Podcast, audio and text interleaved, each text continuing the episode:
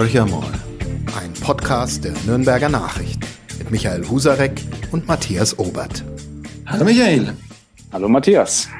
Ja, wir mit unserem Podcast Horcher mal, wir treiben uns weiterhin in den Gewässern des Bundestagswahlkampfes herum. Wir arbeiten uns Stück für Stück voran und wir haben auch heute wieder eine Bundestagsabgeordnete bei uns im Podcast zu Gast. Es ist Katja Hessel von der FDP. Ich glaube, es ist die erste FDPlerin, die bei uns äh, jetzt bei knapp 160 Podcast-Folgen, die erste FDPlerin, die bei uns zu Gast ist. Freuen wir uns natürlich ganz besonders.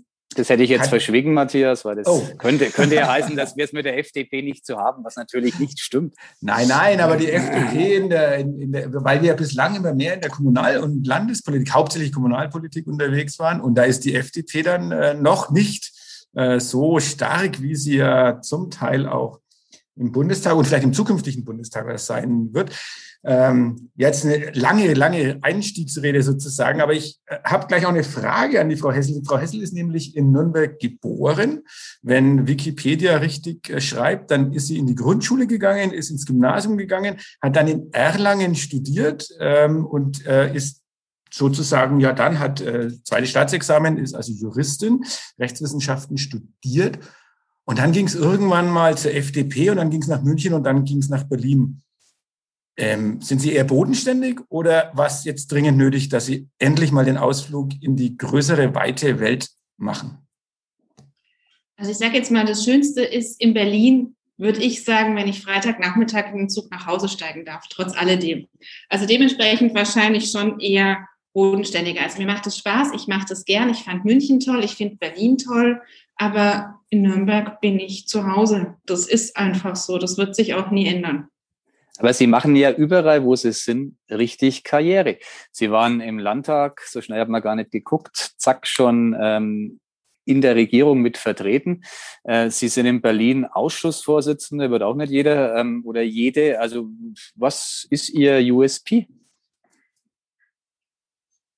Ich, es ist natürlich immer schwierig, man soll sich so selber, ich weiß nicht, was mein USP ist. Ich glaube, man zeigt, dass das, was ich mache, ich mit Herz und Leidenschaft mache, dass ich in den Themen, die ich vertrete, den Sachverstand wahrscheinlich auch mitbringe, den andere zu schätzen wissen, dass ich sie kriege.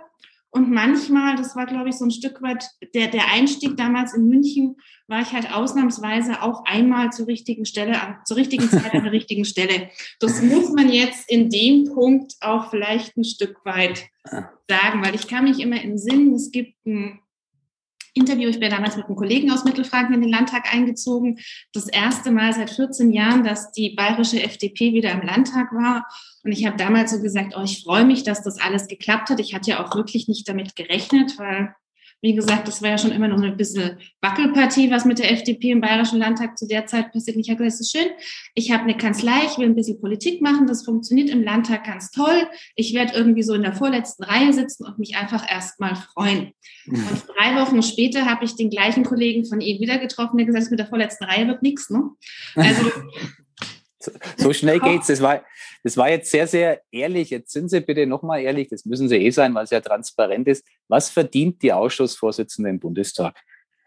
Die Ausschussvorsitzende im Bundestag kriegt etwas mehr als der normale Abgeordnete. Das sind ungefähr 1500, 1600 Euro mehr dazu zu dem normalen. Und um es jetzt genau zu sagen, auch das müsste ich ehrlich sagen, müsste ich jetzt nachgucken, entweder auf dem Kontoauszug oder in, auf bundestag.de. Also es sind 1500 Euro mehr, die ich jetzt kriege oder 1600 für den Ausschussvorsitz. Aber das ist doch ein mhm. Job, äh, der, der wirklich derjenigen Einfluss ähm, ermöglicht. Ausschussvorsitzender ist nicht ganz ohne. Noch dazu in Ihrem Fall Finanzausschuss. Wenn Sie vielleicht mal erklären, hat unter Umständen nicht jeder parat, was ähm, die Ausschussvorsitzende, die Sie ja sind, so tut und was Sie steuern und lenken können? Also ich soll ja ehrlich sein, sage ich jetzt mal vorsichtig. Der Ausschussvorsitzende ist derjenige, der die Ausschusssitzungen leitet. Also ich habe jetzt ja weniger ähm, ja, Einfluss darauf, was wir in dem Ausschuss beraten, schon gar nicht, in welche Richtung wir entscheiden. Das wäre ja richtig toll, weil dann würde ich jetzt auch sagen, aus FDP-Sicht hätten wir endlich eine ordentliche Steuer- und Finanzpolitik in diesem Land. Aber leider ist es ja so nicht, sondern es ist schon mehr die organisatorische Aufgabe. Also ich leite die Sitzungen, ich leite die Anhörungen, ich diskutiere auch mit dem Ausschuss, wie wir das, also mit dem Ausschusssekretariat, mit der Verwaltung, wie wir solche Sachen irgendwie über die Bühne kriegen. Und das muss ich auch sagen, es Klingt jetzt erstmal wiederum wenig, wenn ich so erzähle, aber es ist richtig ordentlich viel. Wir haben nämlich gerade jetzt das Problem seit Januar, dass das Bundesministerium der Finanzen, man hatte irgendwie den Eindruck, drei Jahre lang viele Sachen gemacht hat, aber keine Gesetzgebung und jetzt irgendwie auf den letzten Drücker ums Eck gekommen ist. Und wir haben im Finanzausschuss seit Mitte, Ende Februar über 30 Gesetzesvorhaben, die wir abschließen müssen. Mhm. Und das bedeutet, dass ich heute Abend jetzt eine Sondersitzung des Finanzausschusses einberufen habe und solche Entscheidungen treffe ich dann normalerweise im Konsens mit den anderen Fraktionen. Diesmal habe ich die Entscheidung ganz alleine sehr spontan letzte Woche Mittwochnachmittag getroffen, weil wir einfach von diesen neun Abschlüssen, die wir im Finanzausschuss haben, die Woche noch sechs Stück ins Plenum bringen müssen und die müssen bis Mittwochabend vorliegen. Und wenn wir Mittwoch um eins mit dem Ausschuss fertig sind, schafft das ein Sekretariat nicht. Ein solches Gesetz wie das Finanzmarktintegritätsstärkungsgesetz mit über 15 oder 20 Änderungsanträgen, die dann in Synapsen gegenübergestellt werden, bis Mittwochabend bis zu einer Frist im Plenumsdienst vorzulegen. Und deswegen habe ich gesagt, wenn das nicht anders geht, muss jetzt der Finanzausschuss am Dienstagabend eine Sondersitzung machen, dass die Kollegen in der Verwaltung heute Nacht schon die wenigstens die Beschlussvorlagen schreiben können, dass dann morgen nur noch die restlichen übrig bleiben. Also solche Sachen schon ein Stück weit dann in meiner Entscheidung. Ich bin auch dafür fertig äh, zuständig, dass wir die Tagesordnung abarbeiten im Finanzausschuss, dass die Kollegen zwar viel sprechen dürfen, aber irgendwann dann auch zum Punkt kommen. Solche Sachen darf ich regeln. Jetzt scheint es ja so, als würde in der ganzen äh, großen Koalition äh, auf den letzten Metern nochmal äh, richtig Gas gegeben zu werden. Also man haut jetzt ein, ist ja nicht bloß äh, das Finanzressort betroffen, sondern ganz vielen Ressorts, wo äh, sich eins nach dem anderen stapelt. Ich würde aber gern eigentlich noch mal ein paar Schritte zurückgehen, weil Ihnen ist ja nicht langweilig geworden, sozusagen, weil jetzt vielleicht in, den, in der Zeit vorher nicht allzu viele Gesetzesvorgaben ähm, im Finanzausschuss gelandet sind. Sie hatten ja äh, sehr viel mit dem Wirecard-Skandal zu tun. Ähm, und auch da sind Sie ja schon ein bisschen äh, mit zwei Protagonisten äh, der Bundesregierung zusammengerückt. Äh, Olaf Scholz und Peter Altmaier werden wahrscheinlich nicht mehr Ihre besten Freunde werden, vermute ich mal, zumindest ähm, ähm, wenn man das hernimmt, was man in den Medien ähm, nehmen konnte. Vielleicht erzählen Sie das einfach mal ein bisschen. Sie, wie kommt man als Vorsitzende des Finanzausschusses erstmal dazu, sich mit diesem Skandal zu beschäftigen? Und dann wurde daraus ja auch ein Untersuchungsausschuss der ja maßgeblich von Ihnen mit initiiert wurde. Und äh, da hat es ja nochmal richtig gekracht. Also das ist ja eine hochspannende Geschichte. Vielleicht erzählen Sie da ein bisschen äh, was davon, wie, wie sowas zustande kommt und wie man sich da fühlt, wenn es so richtig zur Sache geht. Also es kam natürlich damit zustande, dass wir letztes Jahr in die Sommerpause gegangen sind und lustigerweise, also das ist lustig in Anführungszeichen jetzt natürlich ein Stück weit, aber zufälligerweise ist vielleicht jetzt richtig, hatten wir in der letzten Finanzausschusssitzung unseren regelmäßigen Austausch mit dem Chef der BaFin. Also wir haben ja so untergeordnete Behörden des Finanzausschusses oder andere regelmäßige Gesprächspartner. Wir sprechen auch regelmäßig mit dem Präsidenten der Bundesbank, also solche. Und das Gespräch mit dem Präsidenten der BaFin war für den 1. Juli, das war die letzte Finanzausschusssitzung vor der Sommerpause, angesetzt gewesen. Und wir wissen es alle, am das muss ich selbst aber kurz davor, ich glaube zwei Tage vorher, ist ja dann der Insolvenzantrag bei Wirecard durch die Medien gegangen, sodass wir wussten, es wird schon eine spannende Sitzung. Wir hatten da auch plötzlich vor diesem Ausschusssaal Presse, die ich für Interesse für den Finanzausschuss so noch nie gesehen hatte, mit dem Herrn Hufeld. Und das war dann eine sehr es sind ja nicht öffentliche Sitzungen. Ich darf jetzt auch nicht so richtig viel erzählen, aber man kann es jetzt ja, es stand ja auch schon viel dafür in der Presse, es war keine sehr angenehme Sitzung. Also der Finanzausschuss und die Kollegen hatten viele Fragen, die einfach offen geblieben sind. Und damit haben wir uns dann überlegt, wie wir damit umgehen, weil uns war da ja schon klar, das ist einer der größten Finanzskandale, die sich wohl entwickeln wollen, obwohl wir ja am Anfang gar nicht das Ausmaß gesehen haben, was da noch unter der, unter der Oberfläche geschlummert ist. Aber wir haben gesagt, da müssen wir weiter in die Aufklärung gehen. Wer wusste was? Die BaFin, also die Bundesanstalt für Finanzaufsicht, ist ja direkt der, dem Bundesfinanzministerium unterstellt, untersteht dem Bundesfinanzminister. Dementsprechend war schon wichtig, wer wusste wann was, weil auch die BaFin natürlich Maßnahmen ergriffen hat, die sie auch sicherlich mit dem BMF abgesprochen hat. Deswegen haben wir gesagt, wir machen eine Sondersitzung, gleich noch im Juli. Und jetzt muss man auch dazu sagen, wie halt so eine Koalition funktioniert. Also ich bin ja nur der Moderator, kann ich jetzt in dieser Geschichte sagen. Es war natürlich völlig klar, dass der Bundesfinanzminister kommen muss und Aufklärung leisten muss. So, jetzt sage ich das so schön, er muss kommen und Aufklärung leisten. Es ist nicht ganz so einfach, weil ich kann mir immer Gäste in den Finanzausschuss eigentlich nur einladen. Ich kann sie nicht wirklich vorladen. Es war aber dann klar, dass der Bundesfinanzminister kommt dann haben aber die Kollegen der SPD gesagt, das kann ja nicht sein, dass das beim Bundesfinanzminister hängen bleibt. Das ist ja so, die Zuständigkeit für Wirecard und die Wirtschaftsprüfung, das ist ja alles sehr aufgeteilt und in anderen Geschichten. Also wenn der Bundesfinanzminister kommt, dann muss auch der Bundeswirtschaftsminister kommen. Somit habe ich dann auch den Bundeswirtschaftsminister eingeladen, dass der dann auch kam. Und das war dann sehr lustig in dem Sinne wirklich, weil also ich gesagt habe, ich hatte ja sonst mit dem Herrn Bundeswirtschaftsminister Herrn Altmaier nichts zu tun. Als Finanzausschussvorsitzender hat gesagt, er kann sich auch nicht entsinnen, dass in seiner Zeit als Abgeordneter, er schon sehr lange Abgeordneter, jemals ein Bundeswirtschaftsminister im Finanzausschuss war. Das passiert normalerweise nicht. Und dann hatte ich halt die zwei Herren nacheinander bis spät in die Nacht hier sitzen, mit Rede und Antwort stehend, den Fragen der Kollegen gebend und einer in Corona-Zeiten einer Pressepräsenz vor dem Ausschuss, dass wir uns für die nächste Ausschusssitzung, die wir dann hatten, wirklich Regelungen überlegt haben, wie das funktionieren kann, dass wir auch Abstand einhalten können, dass wir, also dass auch die Presse von sich aus gesagt hat, wir schicken nur ein Kamerateam vor den Ausschuss, die machen dann Bilder für alle, dass das funktioniert. Also das kannte hier gar keiner und dann stellt man auch so fest, dass es auch so Zuständigkeiten oder dass es Sachen gibt, die überhaupt im Deutschen Bundestag nicht geregelt sind unter anderem der Journalisten vor einem Ausschuss betreut. Dafür gibt es keine Zuständigkeit, weil die Pressestelle, die wir hier im Haus haben, die fühlt sich nur für den Bundestagspräsidenten zuständig. Also es sind alles so Sachen, die man dann auch lernt, dass man auch selber mal Initiative ergreifen muss, wie man das dann alles regelt und steuert.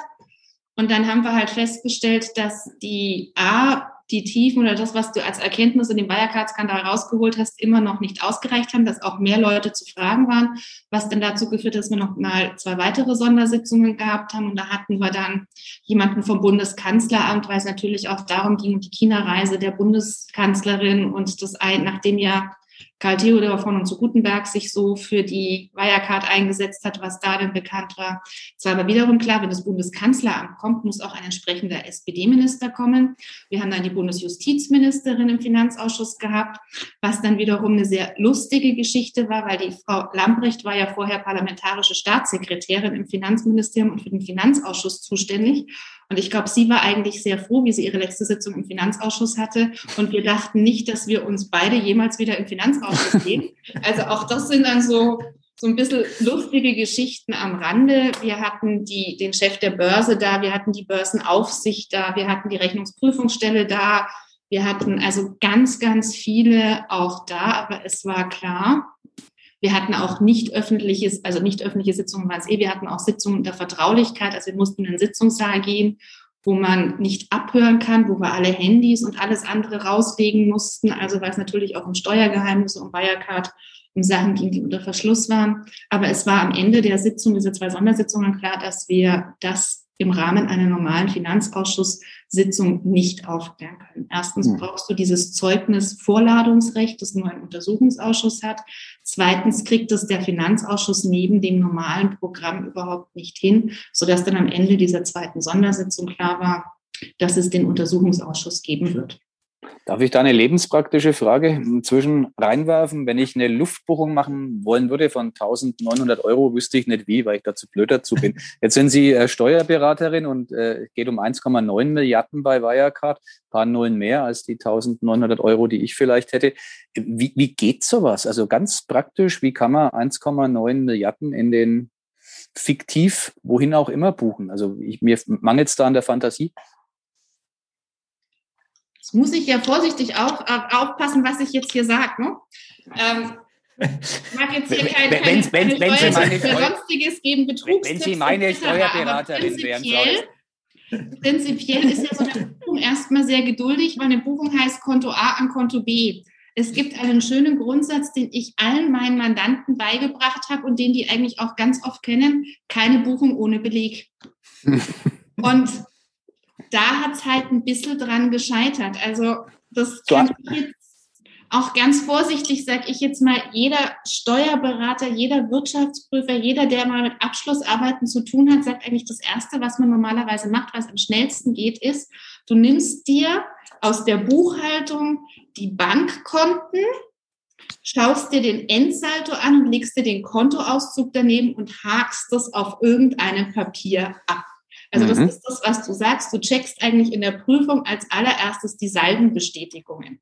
Jetzt sage ich mal ganz vorsichtig, wenn ich mir bei, 1, bei 25 Prozent der Bilanzsumme, das muss man sich auch nochmal geben, mhm. eine Faxbestätigung angeblich ausreicht von einem Treuhandkonto auf den Philippinen, geben sich bei mir große Zweifel auf, weil ich sage jetzt mal, ein Mandant unserer Kanzlei wäre damit noch nicht einmal durchgekommen, wenn die 1900 Euro auf dem Konto hätten sein mhm. können. Wir gesagt hätten, Achtung, wo ist der Beleg, wo ist der Beweis? Aber jetzt sind wir ja, also danke für, den, äh, für die Klärung. Das habe ich tatsächlich schon mal einen Ticken besser verstanden. Das ist dann doch einfacher, als ich dachte. Aber wie, wie kann sowas so lange gut gehen? Also das ist dann die zweite Frage, die ich habe. Wie es jetzt passieren konnte, verstehe ich. Da hat man irgendwie mit den Belegen das nicht so ganz ernst genommen. Aber äh, ist es Usus, dass so lange dann keiner draufschaut? Also es ist normalerweise nicht Usus und ich glaube, ich muss jetzt hier auch mal eine Lanze für alle Wirtschaftsprüfer brechen, weil die meisten machen ihre Arbeit sehr, sehr ordentlich und auch, also jedes Unternehmen, das einen Wirtschaftsprüfer hat, wenn der Wirtschaftsprüfer kommt, das findet das nicht lustig, weil das stört den Betriebsablauf extrem. Die sind nervig, weil sie alles wissen wollen, weil sie hinter jeden Schrank schauen. Hätte ich jetzt vorsichtig gesagt, also das ist schon, die haben eine, wirklich einen guten Berufsehrenkodex und machen ihre Sache ernst. Da war es halt, glaube ich, schon so ein Stück weit das Thema, dass wir alle dachten, und mit wir alle, wer jetzt auch immer involviert war, und ich glaube, das ging, und das macht auch den Skandal so groß, durch viele Geschichten hindurch. Wir kriegen so ein bayerisches Silicon Valley, sag ich mal. Wir haben hier so einen Tech-Konzern, der tolle Geschäftsmodelle macht. Wir können in der großen Liga mitspielen. Und es hat keiner das Geschäftsmodell glaub, richtig hinterfragt. Ist das eine Thema. Und auf der anderen Seite war natürlich massiver Betrugswille auch da. Mhm. Also das haben wir ja mit vielen Geschichten, du hast ja mal jedes Mal gedacht, bei Wirecard, es kann jetzt nichts Neues mehr kommen. Und meine Lieblingsgeschichte ist ja immer noch die Schauspieler, die die Bankfiliale dargestellt haben. Also da war ja wirklich massiver Betrugswille und das ist dann natürlich auch schwierig, sowas dann aufzudecken. Aber, Sie haben ja, Sie haben ja in dem, ähm, also Sie, Sie sagen, es sind ja nicht öffentliche Sitzungen ähm, zum Teil gewesen, aber zumindest ist ja so viel bekannt, dass Sie dem Herrn Hufeld, der ja jetzt nicht eine, eine, eine, eine kleine Nummer äh, ist, dem haben Sie die Lüge bezichtigt, ist auch unbestritten äh, geblieben und letztendlich haben Sie ja auch dazu, also Ihre Aussagen dazu geführt, dass er zurücktreten musste. Sie haben mal den Rücktritt gefordert. Ähm, können Sie da noch was dazu wenigstens erzählen? Also wenn man jemanden, der in der Position ist, sagt, er, er lügt, das ist ja schon eine Nummer, würde ich mal sagen. Also ich habe es natürlich, ich bin Juristin, ich habe das viel schöner formuliert, darf ich jetzt ja nicht also ich habe gesagt, wenn dies so wäre, wie sich das dargestellt hat, dann hat er dem Finanzausschuss nicht die Wahrheit erzählt. Ach, schön. Und wer das Parlament belügt, muss gehen. Okay, also das war, und da, da stehe ich auch nach wie vor dazu. Und das sind, es sind jetzt im, im Endeffekt war es zum Schluss, hätte ich jetzt fast gesagt, ein Datum hin und her, was es war, aber es war, und das kam auch raus, durch auch viel intensive Recherchearbeit der Kollegen, dann später auch im Untersuchungsausschuss, aber auch schon vorher im Vorfeld dieser Sitzung. Und man muss jetzt ja auch noch dazu sagen, das war nicht einfach Ähm, es war Sommerpause, wir hatten Corona trotz alledem noch. Die Kollegen saßen eigentlich alle nicht in Berlin und die Unterlagen, die wir gekriegt haben, sind alle nicht über E-Mail normal verteilt worden, sondern sind im Deutschen Bundestag in die Geheimschutzstelle geschickt worden. Und Geheimschutzstelle heißt, sie machen da einen Termin aus, können dort nur vor Ort die Akten einsehen. Das heißt, es mussten alle nach Berlin fahren, es mussten alle einen Termin in der Geheimschutzstelle machen, die Corona- und urlaubsbedingt jetzt auch nicht so richtig gut besetzt war. Also da, da kommt auch schon wirklich viel dazu. Aber ich sage es immer noch, auch da, wenn ich in so eine Sitzung hineingehe und er wusste es anders, kann ich den Kollegen im Finanzausschuss oder dem Finanzausschuss nicht die Unwahrheit sagen. Wenn wir jetzt mal noch mal auf die politische Ebene gehen, ich drehe jetzt mal das ein bisschen weiter. Also jetzt haben wir hier äh, jemand aus einem aus einem, einer Einrichtung, die dafür zuständig war. Jetzt gehen wir mal in die Politik rein. Sie haben gesagt, na ja, man lädt den Finanzminister vor, also Olaf Scholz, und dann sagt man, na ja, dann sagt die SPD, dann muss aber auch jemand von der CSU oder CDU mit dazukommen. Wenn die FDP, die kennt ja das Gefühl auch mitzuregieren, sei es in Bayern äh, als auch im Bund. Nehmen wir mal an, in der nächsten Bundesregierung ähm, hat, ist ja auch ihr ähm, Bundesvorsitzender hat es ja angekündigt, er will mitregieren. Ähm, wie würden Sie sich denn in so einem Untersuchungsausschuss oder beziehungsweise in so einem ähm, Finanzausschuss dann verhalten, wenn man auf einmal in der Situation ist, dass die eigenen Leute mit betroffen sind? Ist das dann wirklich das Spielchen so, dass man sagt, okay, dann halten wir uns zurück? Man hat ja dann auch bei dem, äh, nach dem Untersuchungsausschuss, es gab ja dann ähm, das Votum, wo Linke, Grüne und die FDP zusammen äh, eine Stellungnahme abgeben oder eine, ihre Meinung haben und äh, von der Koalition ähm, da dezente Zurückhaltung geübt wird. Ist das das Spielchen oder kann man da noch frei agieren dann? Also ich hatte jetzt Gott sei Dank noch nie die Situation, dass ich irgendjemanden oder während unserer Regierungszeit irgendwas mit Untersuchungsausschuss war. Aber ich glaube, das Thema ist schon, und da bin ich jetzt, auch wenn ich mit der anderen Seite angefangen habe, also in der bayerischen Staatsregierung, bin ich trotzdem überzeugte Parlamentarierin. Und ich glaube, es ist das Recht des Parlaments, dann auch unangenehme Fragen zu stellen. Und es ist die Pflicht des Parlaments, sowas auch aufzuklären, weil wir haben die Aufgabe, die Regierung zu kontrollieren. Und deswegen glaube ich, wirst du sicherlich deine eigenen Parteifreunde sanfter anfassen als den politischen Mitbewerber, sage ich jetzt mal. Aber dass du sagst, wir machen da gar nicht mit, geht nicht. Und das hat jetzt ja auch der Untersuchungsausschuss hier gezeigt, dass ja zumindest Union und SPD nicht dagegen gestimmt haben. Die haben sich enthalten bei der Einsetzung. Und auch die Kollegen der Union das zeigt jetzt dann wieder auch der bestehende Wahlkampf oder der bevorstehende Wahlkampf, den wir schon hatten, sind jetzt auch mit den Kollegen der oder mit dem Minister der SPD nicht gerade mit Samthandschuhen umgegangen. Also auch da ist es so. Also kann ich mir, natürlich immer die Frage, man, man spricht leichter, wenn man nicht in der Situation ist, aber ich glaube, dafür bin ich wirklich zu überzeugte Parlamentarierin, weil Gemauschel geht nicht. Vielleicht können wir dann ja. im September nochmal, nach der Septemberwahl gibt es vielleicht eine neue Konstellation, dann gibt es auch nochmal die Gelegenheit, vielleicht äh, darüber zu sprechen. Michael. Wollte ich gerade einhaken, weil Sie sind ja jetzt unter Umständen, Matthias Obert hat es angesprochen, ähm, in der Situation, Teil einer neuen Bundesregierung zu sein.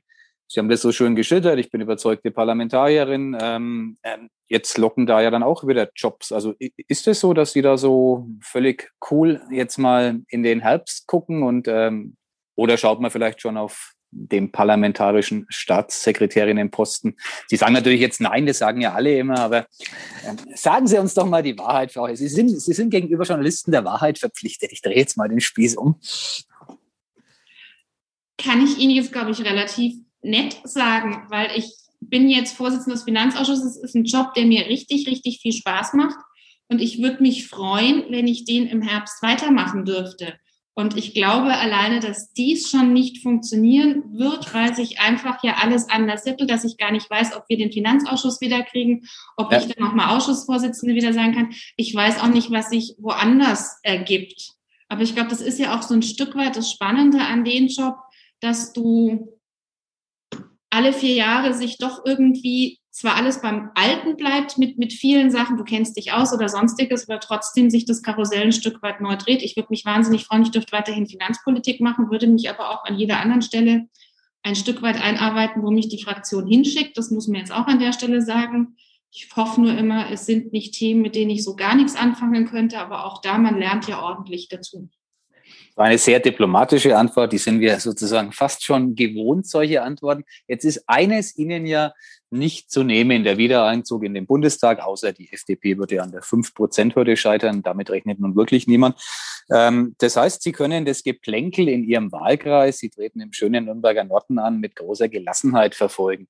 Ähm, geben Sie uns mal eine Prognose ab, wer diesen Wahlkreis holen wird. Also die Umfrageinstitute sehen im Moment ein Kopf-an-Kopf-Rennen. Ähm, Sebastian Brehm, CSU, der das letzte Mal gewann, äh, versus Tessa Ganserer, Grüne, ähm, der gute Chancen nachgesagt werden, das Ganze zu holen. En passant, es kandidieren dort auch äh, durchaus bekannte Politikerinnen, wie eben Frau Hessel, wie ähm, Gabriela Heinrich von der SPD und wie Titus Schüller von den Linken. Äh, alle werden sich im Bundestag treffen. Das ist das Schöne an der Situation.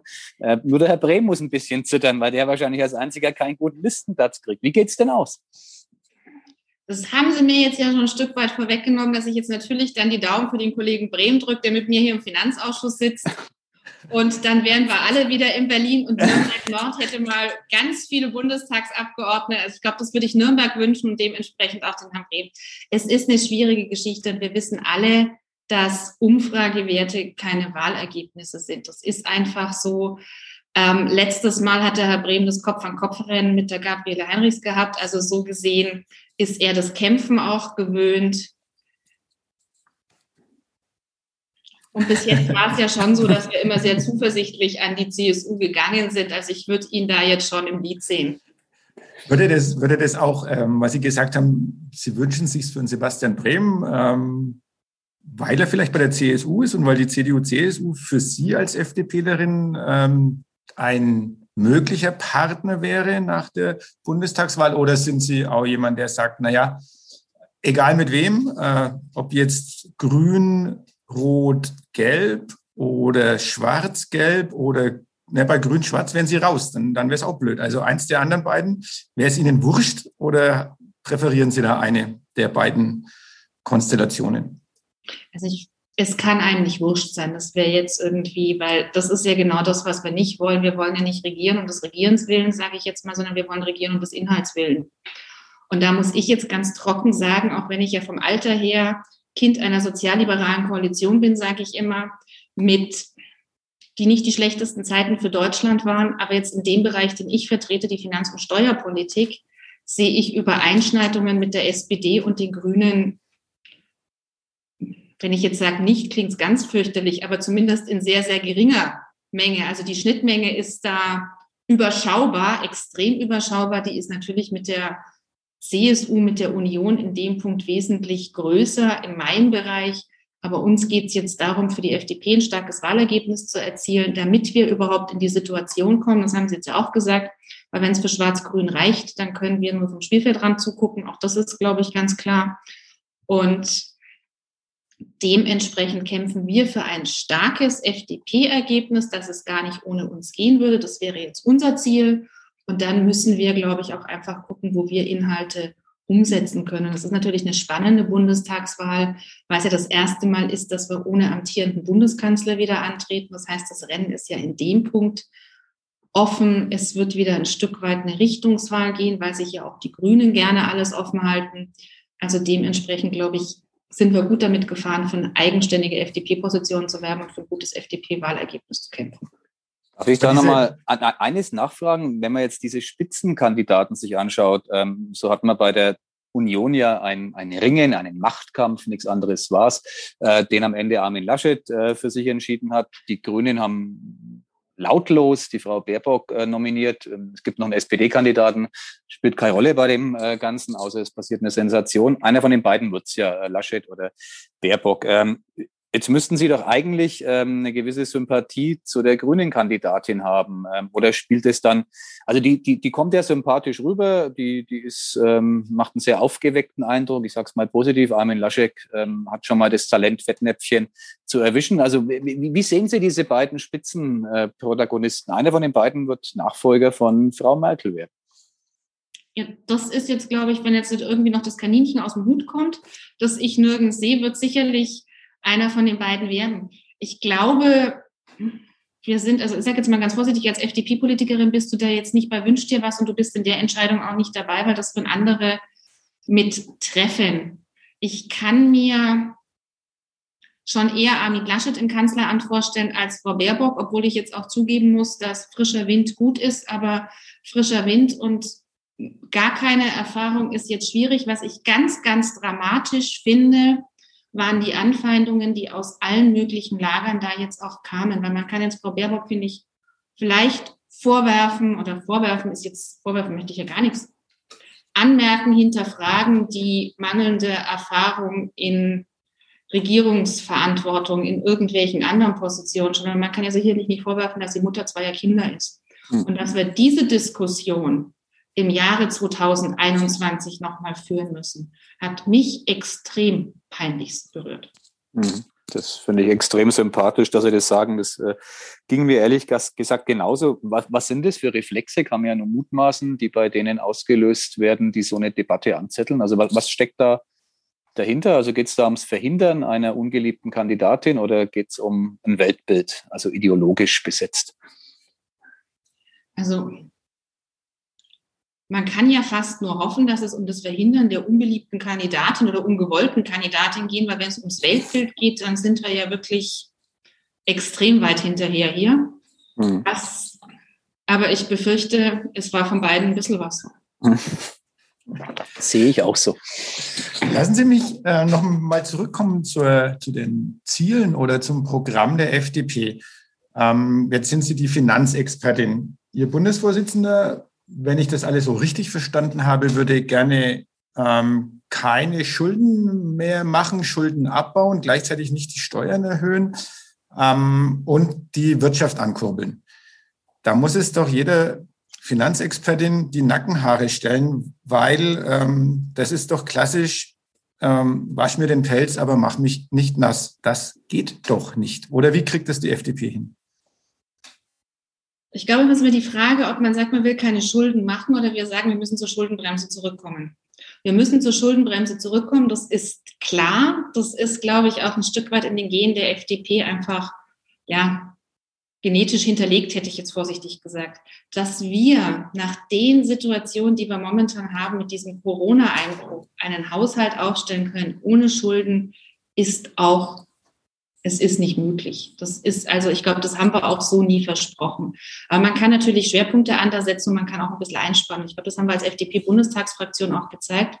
Wir haben für den Haushalt 2021 die Kollegen aus dem Haushaltsausschuss ich kriege jetzt die genaue Zahl nicht mehr hin, aber ich glaube, über 570 Änderungsanträge geschrieben für den Haushaltsentwurf.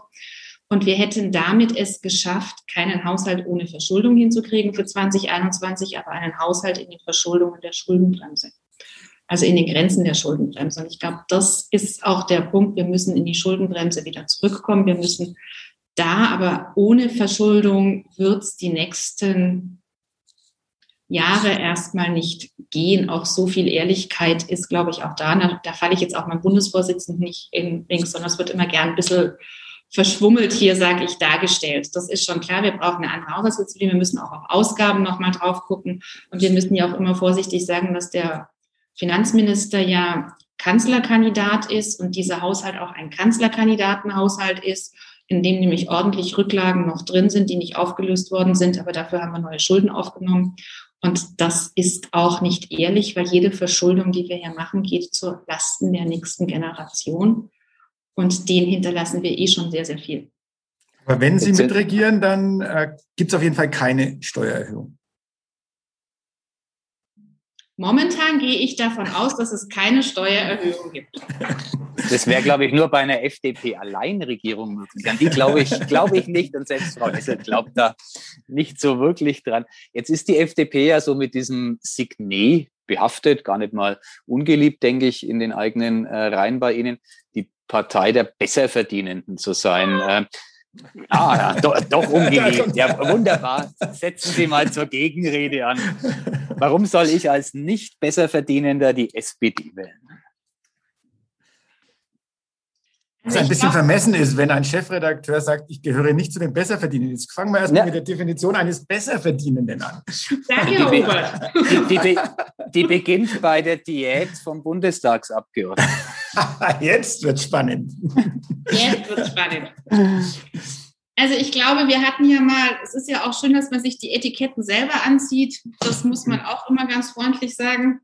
Und man sie dann auch nicht mehr los wird. Wir sind nicht die Partei der Besserverdienenden und das kann jeder, der mal in dieser Partei Schatzmeister war, Ihnen schon mal erklären, dass das definitiv nicht so ist. Mhm. Und ich hatte die Freude, Schatzmeister schon gewesen zu sein. Wir sind sicherlich nicht die Partei der Besserverdienenden. Wir sind aber die Partei derjenigen, glaube ich, die der Meinung sind, oder so würden wir uns definieren, dass die Leistung sich auch wieder lohnen muss. Das ist auch ein Wahlkampfspruch, den ich ganz schrecklich eigentlich ein Stück weit finde, aber der es immer wieder so ein Stück weit auch auf den Punkt bringt.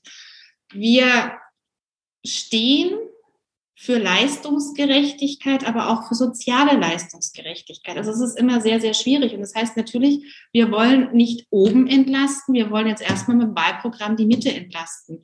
Aber natürlich reduziert wird es immer auf den Punkt, ja, wir müssen auch Unternehmenssteuern entlasten. Natürlich müssen wir Unternehmenssteuern entlasten, weil wir momentan ganz oben sind, was die Steuersätze angeht und weil das ein Standortnachteil ist und weil Investitionen dann nicht im Standort Deutschland stattfinden, sondern im Standort irgendwo anders und wir hier diese ähm, Arbeitsplätze brauchen, weil Investitionen in den Standort Deutschland sind auch Arbeitsplätze für Deutschland und generieren diese Steuereinnahmen, die wir dann auch brauchen, um auch einen Sozialstaat zu definieren. Und ich glaube immer, der Zusammenhang wird gar nicht so richtig oftmals gebracht. Also ich finde, sie wären gut bei uns aufgehoben. Das ist eine schöne, also ich, ich, bin ja beinahe schon, ich, ich bin noch nicht FDP-Stammwähler, soweit kann ich mich outen, aber ich habe ja gewisse Sympathien für die FDP entdeckt in dieser Corona-Politiksituation. Ähm, da haben sie ja tatsächlich ähm, eines geschafft, die Pandemie nicht zu leugnen und trotzdem ähm, sowas wie konstruktive Opposition immer dann, wenn es der FDP ähm, angebracht schien, zu leisten. Da fand ich, hat die FDP ein ganz gutes äh, Standing hingebracht. Wie haben Sie das so aus Ihrer Sicht? Sie waren ja ähm, im Bundestag hautnah dran miterlebt, auch mit der Diskussion die Regierung ähm, hat jetzt plötzlich äh, über Infektionsschutzgesetze und so weiter Rechte, die ihr vorher gar nicht äh, zugestanden ähm, wären und das Parlament war weitgehend entmachtet. Ähm, war das für Sie schmerzhaft einerseits und wie haben Sie die Rolle der FDP beim Versuch des Mitgestaltens erlebt? Also es ist immer noch schmerzhaft, sage ich ganz vorsichtig, weil wir die Rechte noch nicht zurückgekriegt haben. Wir waren als Parlament jederzeit handlungsfähig. Also es gab keine einzige Sitzung. Wir haben mal Sitzungstage verkürzt, aber es gab, es ist keine einzige Sitzungswoche irgendwie ausgefallen, paar pandemiebedingt. Wir waren hier immer handlungsfähig. Wir haben das am Anfang mitgetragen, weil du, glaube ich, im März letzten Jahres auch nicht wusstest, was auf dich zukommt. Also wenn Sie mir damals auch gesagt hätten, man kann ein Land wie unseres innerhalb von drei Tagen runterfahren, hätte ich gesagt, geht überhaupt nicht, das macht kein Mensch mit und das hat ja funktioniert. Also da war es dann auch klar, aber es war dann auch irgendwann klar, dass wir mit dieser Pandemie ein Stück weit leben müssen und dass wir handlungsfähig bleiben müssen. Und mich schmerzt es schon, dass wir hier das Parlament entmachten, dass wir viel über Rechtsverordnung zurückgeben, also Rechtsverordnung an die Regierung geben, dass wir hier nicht mitdiskutieren müssen. Und man sieht ja auch, es ist jetzt schwierig, wie ich es jetzt formulieren soll, aber ich probiere es jetzt mal. Es ist ja so, dass auch im Bundestag die Entscheidungen gefallen werden, weil die große Koalition hier einfach die Mehrheit hat. Also da können wir uns auch die Hinterfüße stellen und noch so tolle Ideen haben. Die Entscheidung wird hier gefallen, aber es findet eine Diskussion statt. Es findet eine öffentliche Diskussion statt. Und ich glaube, das hätte viele Maßnahmen in dieser Pandemie auch der Bevölkerung besser erläutert es hätte sie erklärt und es hätte vielleicht auch ein Stück weit mehr Verständnis für das eine oder andere gebracht und es hätte auch mal andere Sichtweisen gesehen. Also ich glaube, die, der, der, der, der Tiefpunkt in der Pandemie war ja diese Osterruhe. Mhm. Die kam und dann wieder genommen wurde und wo du dir halt auch so da sitzt und dir denkst, das kann doch nicht sein, dass hier jetzt ein, ein Gremium sitzt Ministerpräsidenten mit Bundeskanzlerin, noch ein paar Bundesminister dazu und machen solche Sachen nachts um, ich weiß gar nicht, also ich war dann irgendwann, ich bin dann einfach ins Bett gegangen und habe mir gedacht, dass wir schon morgen früh wissen, was die jetzt mhm. entschieden haben. Ähm, die Sachen einfach nicht zu Ende denken. Also so, so, so, so Kleinigkeiten wie was passiert denn mit jemandem, der plötzlich einen Feiertag hat, der kein Feiertag ist, der aber Reinigungspersonal ins Krankenhaus schicken muss, Feiertagszuschlag zahlen muss, aber den nicht wieder ersetzt bekommt.